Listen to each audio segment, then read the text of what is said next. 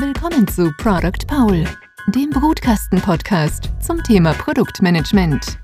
Hier lernst du von Experten, wie man Produkte baut, die von Kunden geliebt werden.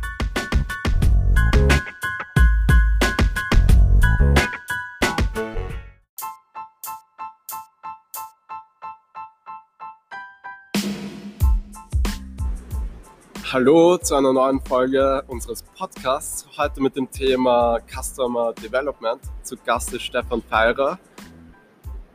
Hallo, danke für die Einladung, Paul. Gerne, gerne. Ich bin Paul Zugmann, Head of Product beim Brutkasten.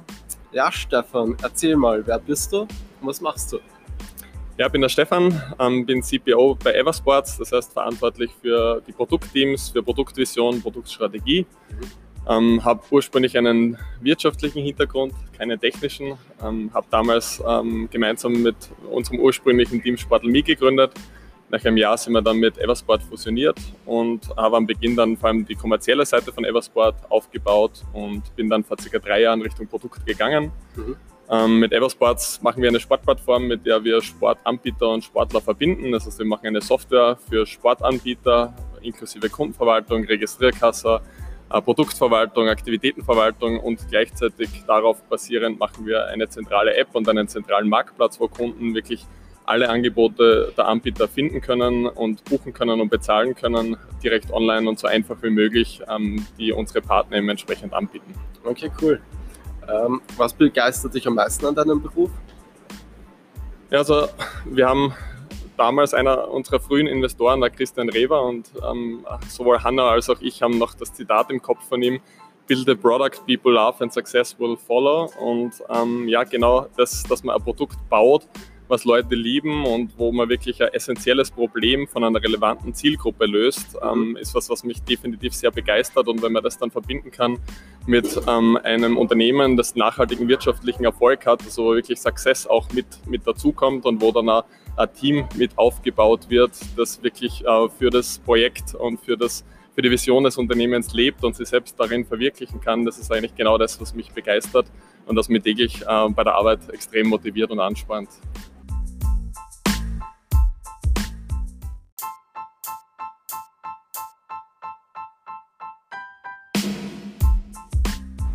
Wir starten gleich weiter mit unserem Product Bingo, das sich jede Woche wiederholt.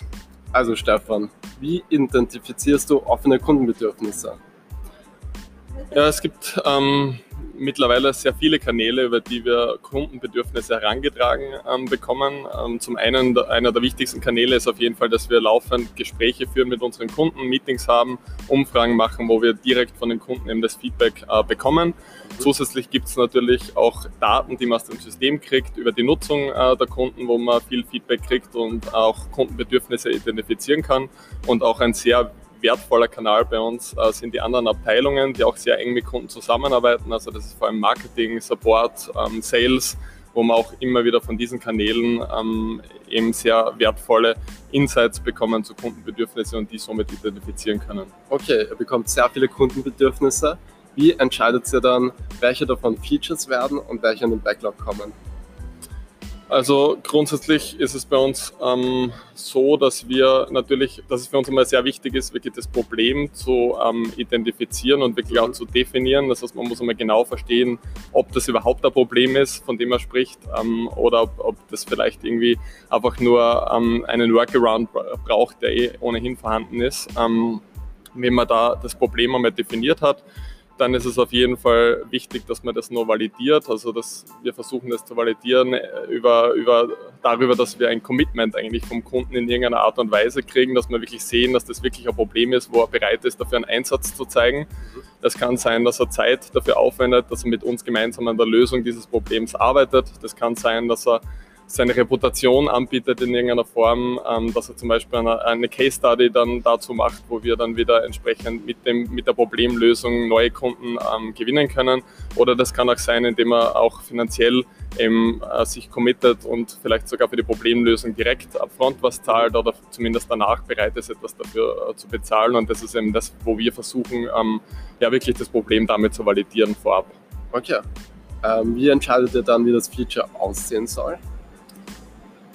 Ähm, ja, also bei gewissen Funktionen oder Features ist es relativ klar, ähm, wie die umzusetzen sind. Da gibt es Benchmarks ähm, bei anderen Competitors zum Beispiel, wo man dann genau weiß, wie äh, sinnvoll also da braucht man das Rad nicht neu erfinden, da weiß man, wie man das äh, Problem lösen kann. Aber es gibt natürlich ähm, andere Probleme oder größere Probleme, wo man wirklich äh, ein Projekt daraus macht und genau überlegen muss, wie man, wie man da das Feature entsprechend ähm, bauen muss. wir haben dazu eine Creative Week, das ist für uns ein sehr wichtiges Instrument, ähm, wo die Produktmanager alle zusammenkommen eine Woche lang bei uns im Office. Ähm, wir haben ja Produktmanager, die durch die Acquisitions, die wir mit Eversport in der Vergangenheit gemacht haben, die quer über, über andere Standorte verteilt sind und die kommen dann alle in Wien zusammen. Da versuchen wir auch Leute von anderen Abteilungen dazu zu holen zu diesen Creative Weeks. Am Beginn der Woche definieren wir da die Probleme genau und dann haben wir, bilden wir kleinere Projektteams, mit denen wir sehr intensiv in der Woche an Problemlösungen arbeiten.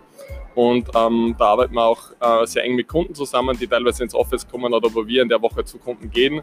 Und am Ende der Woche gibt es so einen Demo-Day am Donnerstagnachmittag, wo man dann immer ähm, eben, wo jedes Team dann präsentiert die Lösungen, auf die sie in der Woche gekommen sind. Und das sind eigentlich die Lösungen, die wir dann im Nachgang entsprechend spezifizieren und umsetzen. Okay. Ähm, der Produktmanager ist ja der Brückenbauer zwischen Sales, äh, Management und Kunden. Mhm. Das heißt, wie, wie wie überzeugst du diese Stakeholder davon, dass dieses Feature jetzt umgesetzt werden sollte? Also Richtung, Richtung Management. Ähm, bei uns im Management gibt es ja ohnehin einen sehr engen Austausch. Wir haben einmal im Quartal Retweets, wo wir uns treffen und abseits vom Office sozusagen definieren, was wir im nächsten Quartal als Ziel setzen. Und da gehört natürlich auch die Produktsroadmap fürs nächste Quartal dazu und da erfolgt immer sehr enge Abstimmung. Zusätzlich stimmen wir uns im Produktbereich äh, sehr eng ab mit dem Commercial-Team. Es ist immer wichtig, dass man wirklich, also es gibt ja dieses Zitat, build what you sell and sell what you build. Also das ist für uns einfach irrsinnig relevant, dass wir wirklich das verkaufen, was wir bauen und das bauen, was wir verkaufen. Ähm, äh, das heißt, da gibt es einfach eine sehr, sehr enge Abstimmung und ein Alignment, das wir versuchen zu erreichen.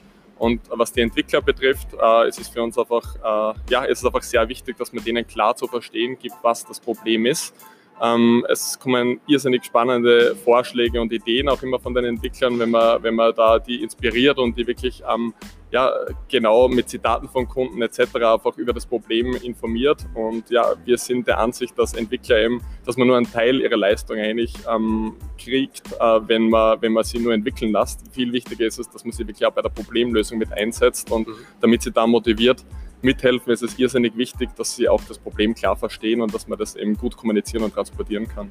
Okay.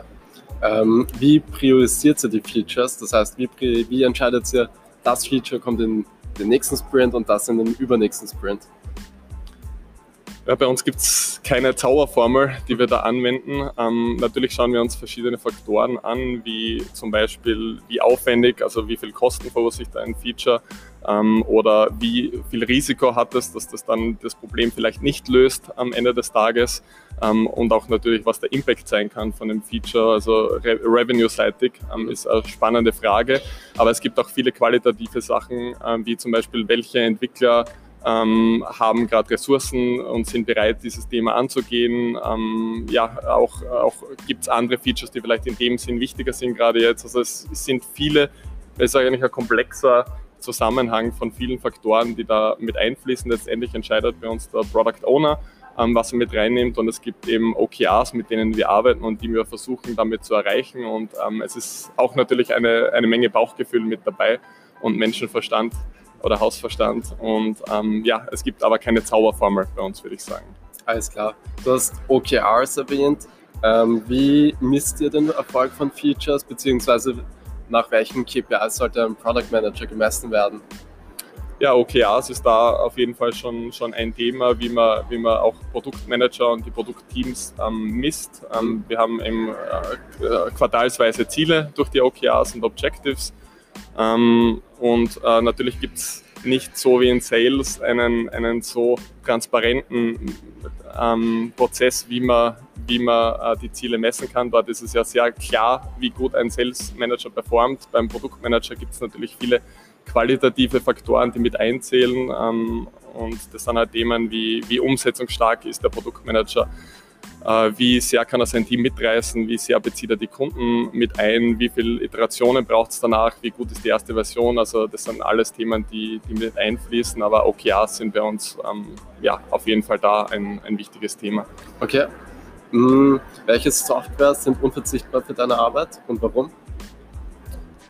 Also wir nutzen auf jeden Fall sehr intensiv Google Spreadsheets. Ähm, das ist unverzichtbar, weil es einfach eine sehr einfache Möglichkeit ist, mit verschiedenen Leuten und Teams zusammenzuarbeiten ähm, und alles immer direkt online verfügbar zu haben. Ähm, zusätzlich nutzen wir Intercom sehr intensiv. Wir nutzen das, um, um Aktionen, die in unserem Tool ausgeführt werden, äh, zu tracken und gleichzeitig darauf basierend gewisse Trigger zu erstellen, Zusätzlich ähm, bekommen wir sehr viel Feedback über Intercom, das man auch ähm, dann wieder sehr gut nutzen kann für die weitere Produktentwicklung. Sonst gibt es noch Tools wie Rollbar, äh, wo man gewisse Fehlermeldungen sehr gut und schnell sieht, dass man nicht warten muss, bis man das Feedback vom Kunden kriegt, direkt, dass irgendwas nicht funktioniert, sondern dass man schon vorab sehen kann. Ähm, aber auch QuickSight zum Beispiel, das ist eine Business Intelligence Software von AWS, wo man sehr gut ähm, große Datenmengen auswerten kann, was vor allem wichtig ist, wieder um von Daten basierend ähm, eben Feedback so zu sammeln, dass man es wieder in die Feature-Entwicklung, in die neue gut umsetzen kann und auch in die Priorisierung.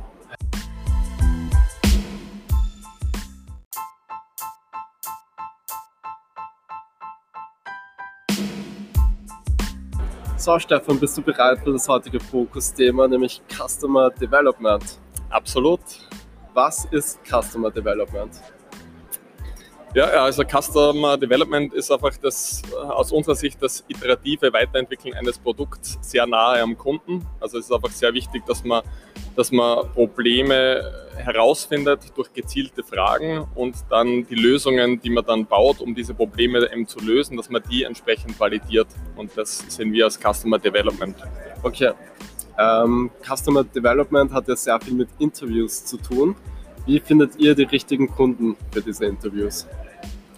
Ja, mittlerweile ist es schon äh, natürlich deutlich einfacher, die richtigen Kunden zu finden. Wir haben schon sehr viel Daten natürlich, die wir im System haben, wo wir gezielt, ähm, je nachdem welches Problem wir erörtern möchten, die richtigen äh, Kunden finden können.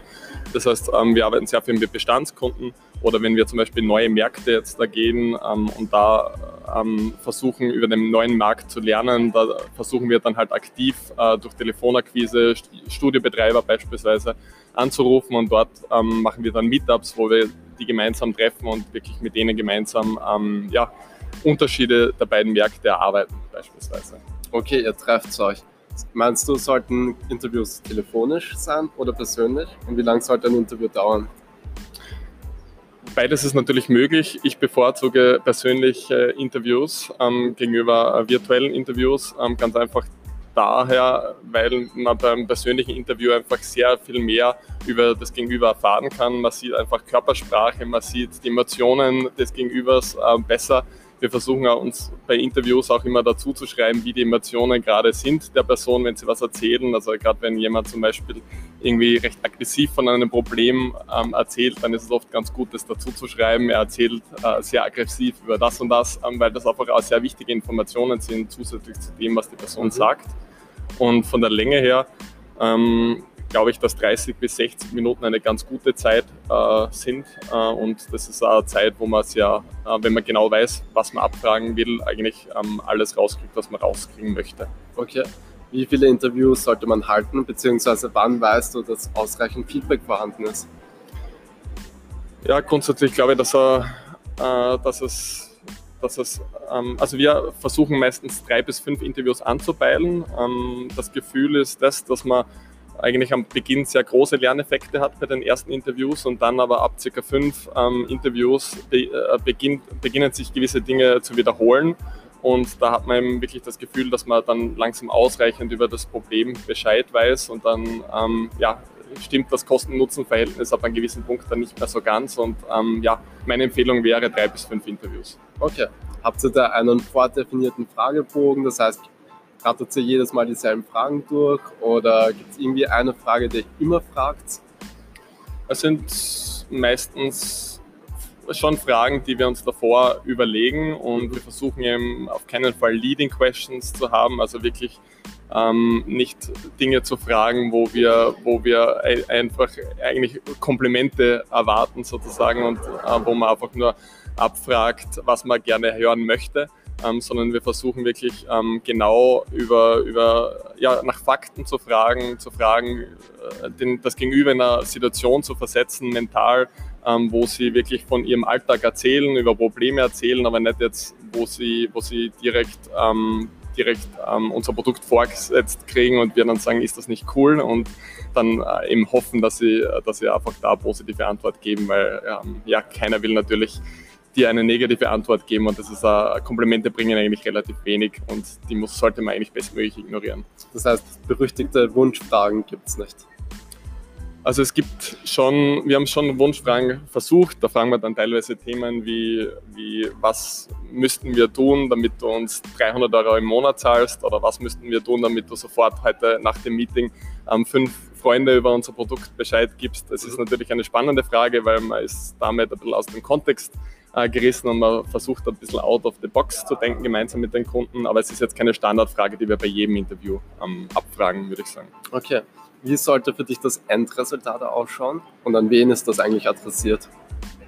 Das Endresultat sollte auf jeden Fall so aussehen, dass man das, das Problem ähm, wirklich klar identifizieren kann und das Problem sehr gut versteht. Mhm. Und ähm, ja, es ist letztendlich adressiert an das, an das gesamte Produktteam, mit dem man dann an der, an der Lösung arbeitet. Weil je besser man das dann zurück mit ins Office bringt und dort transportieren kann, desto leichter ist es dann, eine sehr gute Lösung gemeinsam mit dem Produktteam zu schaffen. Okay.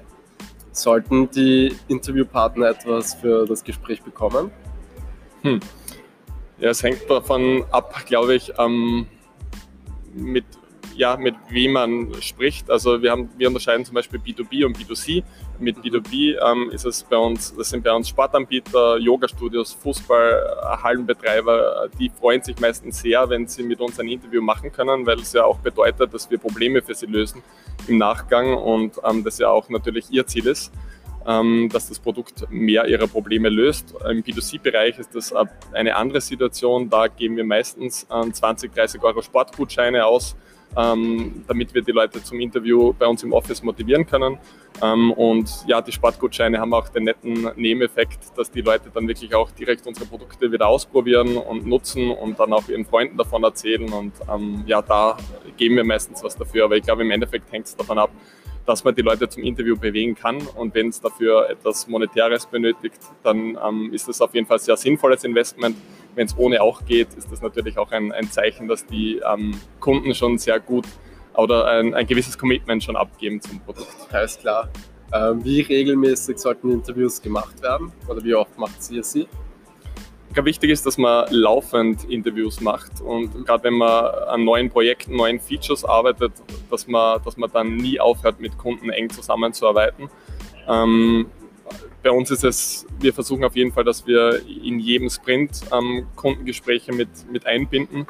Ähm, aber insgesamt ist es sicher so, dass gerade am Beginn, wenn man nach dem Product Market Fit sucht mit seinem Unternehmen, wenn man noch relativ am Start ist, da sind die Kundengespräche natürlich deutlich wichtiger wie, wie im späteren Verlauf. Ähm, aber trotzdem sollte man auch im späteren Verlauf nie aufhören, mit Kunden zu sprechen.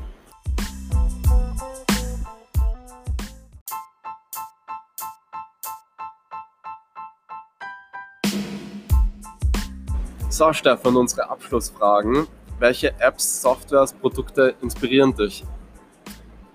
Ja, mich inspirieren vor allem Produkte, ähm, die sehr powerful sind, aber trotzdem simpel sind. Ähm, und vor allem Plattformen finde ich irrsinnig spannend, die es schaffen, dass auch andere Businesses auf deren Basis sozusagen ihre Existenz aufbauen. Ähm, Beispiele dafür sind Intercom, Slack, äh, oder auch Google mit den ganzen Google Spreadsheets und den Google Dokumenten jetzt. Also das finde ich einfach ähm, irrsinnig spannend, äh, wie man dort hinkommt und ähm, ja, und auch die Brand, die man dazu eben aufbaut. Alles klar. Hast du zum Abschluss noch einen Buch- oder Blog-Tipp für unsere Hörer? Ja, vielleicht passend zu Customer Development ähm, kann ich auf jeden Fall empfehlen das Buch ähm, von Steve Blank, ähm, Four Steps to Epiphany und auch das Buch Moms Test. Ähm, von Rob Fitz, Fitzpatrick. Ähm, das sind auf jeden Fall Bücher, die, wo es sehr stark um das Thema Customer Development dreht und auch um Interviewtechniken. Ähm, sonst ähm, bin ich auch ein, ein, großer Fan vom Buch Goodreads oder von der App Goodreads. Ähm, speichert auch alle Bücher ab, die ich ähm, so lese und es ist eine sehr gute App, um, um neue Bücher zu finden und sich da inspirieren zu lassen. Und ähm, ja, da findet man auf jeden Fall weitere Bücher, die ich spannend finde. Cool, danke für deine Empfehlungen. Äh, wie gewohnt werde ich die Links zu den Empfehlungen in die Podcast-Beschreibung geben. Ja, Stefan, danke fürs Vorbeischauen. Dank. Danke dir für die Einladung. Hat echt sehr Spaß gemacht. Gerne, gerne. Und wir hören uns in der nächsten Episode. Ciao. Ciao.